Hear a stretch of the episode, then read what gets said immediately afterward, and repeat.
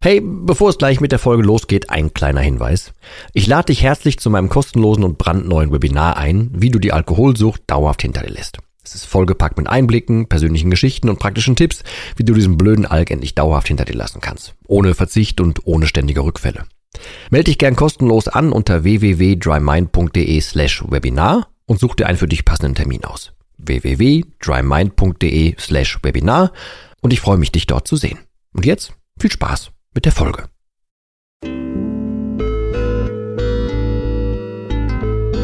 Nüchtern betrachtet. Der Nie wieder Alkohol Podcast.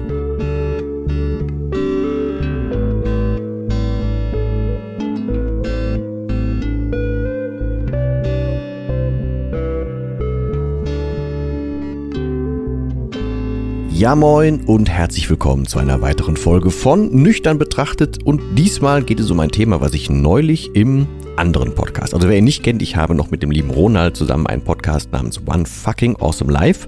Und da habe ich eine Solo-Folge gemacht, weil er hatte Corona und dann hatte ich irgendwann mal Corona und so. Und auf jeden Fall, er war halt gerade wirklich es war nicht möglich und er hatte akut, äh, akut Corona. Da habe ich dann eine Folge alleine aufgenommen, weil wir normalerweise immer zusammen sprechen. Und da habe ich über das ähm, Thema Selbstliebe gesprochen. Ähm, und das ist ein Ding, was mir immer öfter halt auch in Bezug auf Alkohol über den Weg läuft. Gerade von Menschen, die ähm, erstens entweder mal aus dem Thema ausgestiegen sind oder Menschen, bei denen gerade die Groschen fallen, die merken, boah, ich hatte vorher überhaupt keinen Grund, warum ich aufhören sollte, weil ich habe mich ja nie um mich gekümmert. So. Ähm, und da spreche ich immer von zwei Dingen. Also da habe ich hier auch schon Folgen zugemacht. Ne? Das eine ist das berühmte, ähm, würdest du das einem Freund antun, was du dir antust? Ich glaube, das habe ich vor ein paar Folgen auch erst gemacht. Ähm, also, wer die nicht gehört hat, bitte entweder gerne hören oder in Kurzabriss. Ähm, man tut ja die ganze Zeit Dinge und tut sich Dinge an, ähm, von denen man eigentlich weiß, dass man das nicht tun sollte. Ne? Also gesundheitliche Dinge, ähm, Lügen, wirtschaftliche Dinge, soziale Dinge, alles mögliche, also alles pro Alkohol, was man halt tut, was man aus Suchtgründen tut.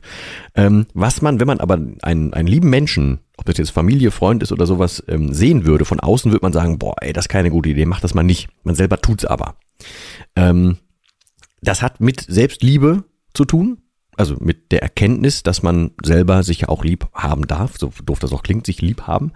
Ähm, aber, und jetzt kommen wir zu dem Beispiel, was ich in dem anderen Podcast gebracht habe, und auch diese Folge ist jetzt eher eine Impulsfolge, also ich würde gerne einfach diesen Gedankenimpuls mit rausgeben. Ähm, und gefunden habe ich dieses Ding äh, in dem Buch Den Netten beißen die Hunde von Martin Werle, der ähm, ein, wie ich finde, sehr schönes, brauchbares, sehr einfach zu verstehendes Bildnis gebracht hat. Nämlich, man möge sich vorstellen, man hat sich ein kleines Grundstück gekauft. Irgendwo an der Nordsee zum Beispiel. Man war da aber noch nie, man hat es gekauft, war aber ein super Angebot ähm, und hat es gekauft. Dann will man aber irgendwann das erste Mal dahin und freut sich total aufs Meer und auf die Ruhe und ey, ein eigenes Grundstück und man malt sich das schon richtig aus und so weiter. Und dann irgendwann fährt man los. Und irgendwann kommst du da auch an. Und dann wundert man sich, weil auf diesem Grundstück sitzen auf einmal ganz viele Menschen. Und da liegt Müll rum und da läuft laute Musik und da wird gegrillt. Und man denkt sich so, hä?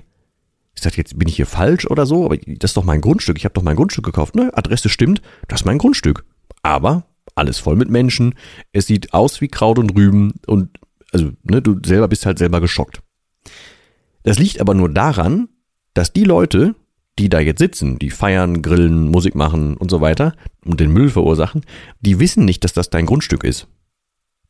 Es gibt keine Regeln und du hast auch keine Zäune aufgezogen und das ist das Beispiel, was Martin Werner da bringt, ähm, übertragen sollte man das dafür nehmen für Dinge, die einem gut tun und die man mit sich machen lässt. Wenn man nicht nach außen kommuniziert, was einem gut tut, was einem nicht gut tut, was man bereit ist mitzumachen, wo man sagt, ne, ey, bis hier sind meine Grenzen äh, und äh, bis dahin geht's und weiter nicht. Ähm, wenn man das nicht tut, dann kann das ja keiner wissen. Und noch ein Schritt weiter ist, wenn man das nicht für sich selber tut, dann kann man es ja selber auch nicht wissen.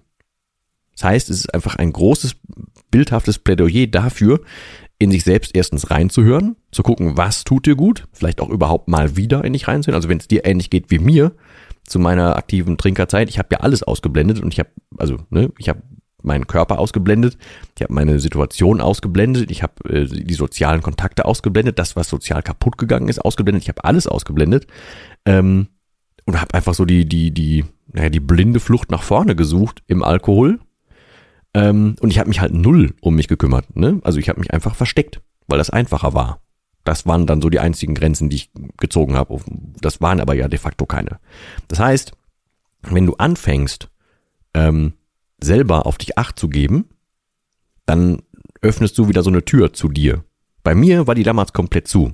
Wie es bei dir ist, weiß ich nicht, kann ich ja nur, nur mutmaßen. Bei mir war sie damals komplett zu und deswegen beschütze ich heutzutage zum Beispiel meine Zeit sehr oder ähm, auch mein, meine Energie im weitesten Sinne, insofern, als dass ich mich eigentlich möglichst nicht mit Menschen umgebe, die Energie rauben. Ähm, ich bin inzwischen wirklich, wirklich sauer, wenn mein Körper nicht so funktioniert, wie ich das gerne hätte. Also wenn ich zum Beispiel irgendwie belämmerter bin oder müder bin oder so, dann finde ich das halt echt nicht, also ich finde das nicht okay, weil ich, ich finde das eine Frechheit gegenüber dem, was eigentlich möglich wäre. Ich habe das schon mal äh, hier mehrfach, glaube ich, gesagt, als Beispiel mit so einer Tablette, die ich neulich abnehmen müssen. Ich fand das eine Frechheit, weil ich mich betüttelt gefühlt habe. Das fand ich ganz daneben. Ähm, aber grundsätzlich achte ich viel mehr auf mich und ich habe ja wieder die Fähigkeiten, mich zu, zu reinzuhören um es als, als übertriebenes Beispiel zu nehmen, ich habe ja dann auch so viel äh, scharfe und harte Sachen äh, getrunken und die ganze Zeit irgendwelche scharfen Bonbons genommen. Es war ja auch kein Geschmackssinn mehr da. Und ich weiß nicht, ob der komplett wieder, also komplett wieder da ist, weil da habe ich ja keinen Vergleich, aber ich habe im Gegensatz zu früher, habe ich wieder einen Gesch äh, Geschmackssinn. Ähm, genauso wie ich wieder ein Kurzzeitgedächtnis habe. Solche Sachen sind wiedergekommen. Und wenn ich jetzt an früher denke, habe ich keine Ahnung mehr, wie ich mich selber so hab im Regen stehen lassen können. Und heutzutage weiß ich halt, boah, ey, ich muss mich selber hier und da beschützen und ich muss auch einfach mal absegnen können, ob das und das okay ist. Aber auch für mich selber, ob das okay ist und ob das geht, ob ich mir das zutrauen kann, ob ich das gerade will und so weiter. Und das hat aber damit zu tun, dass ich erstens schon aktiv an dem Thema Selbstliebe arbeite und zweitens, dass mir halt solche Beispiele wie das von Martin Werl halt ein bisschen was bringt. Also ich würde dir halt raten, falls du das noch nicht hast, schaff mal die ersten zwei, drei Regeln für dich und stell mal Regeln auf was darf man mit dir machen, was darf man nicht mit dir machen. Und dann grenzt das vielleicht noch aus. Also was, was dürfen andere mit dir machen, was darfst du mit dir machen? Und so weiter. Also das Ziel ist ja dadurch, näher an sich ranzurücken. Weil je näher man an sich ranrückt, und dann kommen wir zur großen Klammer des Ganzen, warum ich das hier überhaupt erzähle, ähm, ist ja, wenn man sich selber liebt, dann tut man sich vieles von dem, was man sich auf Alkohol und durch Alkohol antut, einfach nicht an. Also wenn man sich selber so heilig ist oder man sich selber so viel wert ist, dann naja, also um das plumpeste Beispiel zu nehmen, dann versaut man sich ja nicht mit Gift. Oder wenn man sich selber so viel wert ist, dann bringt man sich ja nicht um seine Zeit oder bringt sich um seine Gesundheit oder so weiter. Das heißt, wenn man irgendwann es schafft, in welcher Form auch immer und wo auch immer du gerade stehst, wie auch immer deine Situation ist, wenn man aus dem Thema Alkohol irgendwann aussteigt oder aussteigen möchte, dann kommt so oder so irgendwann der Punkt, an dem man sich auch wieder mehr mit sich selber beschäftigen darf oder muss. Dürfen ist für mich die viel schönere Variante, das auszudrücken als müssen, weil ne, man hat ja nur mal 24-7 mit sich und dann macht es ja schon Sinn, die, die Zeit mit sich auch so schön haben zu wollen, wie halt möglich. Also würde ich immer von dürfen als von müssen sprechen. Aber manche haben, die haben sich noch nie mit sich selber beschäftigt und sagen dann, boah, das muss ich auch alles noch lernen, das muss ich alles noch tun. Aber da merkst du halt schon, ähm, da ist man noch nicht so selbst der beste eigene Freund. Und das wünsche ich ja jedem, dass man sich selbst der beste Freund wird und sich selbst ganz gut leiden kann. So. Und dadurch entsteht halt eine gewisse Fairness miteinander, eine gewisse, also miteinander klingt jetzt doof, aber mit sich selber, ne? Also eine, eine gewisse äh, Offenheit kommt dazu, eine Fairness kommt dazu.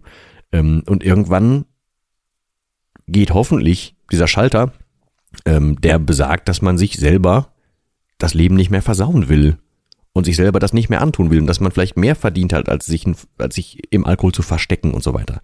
Das ist jetzt sehr, sehr breit ausgedrückt. Ne? Das ist, das muss halt super individuell ähm, passieren, aber deswegen ist es ja auch eher eine Impulsfolge. Also ich würde dir halt raten, dass du dich mit dir selber mehr beschäftigst, dass du wieder lernst, dich selber zu mögen, dass du mit dir selber noch besser klarkommst, als du es vielleicht eh schon tust oder dass du dich überhaupt mal wieder damit beschäftigst und dass du dir eigene Regeln aufstellst, dass du deine Grenzen wahrst dass du dir deiner Grenzen mal bewusst wirst. Weil manchmal macht man ja auch über Gebühr irgendwas und fällt dann erst wieder äh, dadurch in den Alkohol zurück. Also durch Überlastung, durch emotionale Grenzen, durch whatever. Und die wahren und erkennen ist der erste Schritt dahin, dass du nicht in diese über Überbelastung kommst. Ja, in diesem Sinne soll es das aber auch für diese Folge gewesen sein. Ich hoffe, es war für dich oder für euch ein bisschen was dabei. Ich hoffe, das war umsetzbar und vor allem auch verständlich. Ich würde mich freuen, wenn wir uns in der nächsten Folge wiederhören. Und bis dahin verbleibe ich wie immer mit dem letzten Wort und das heißt hier Tschüss.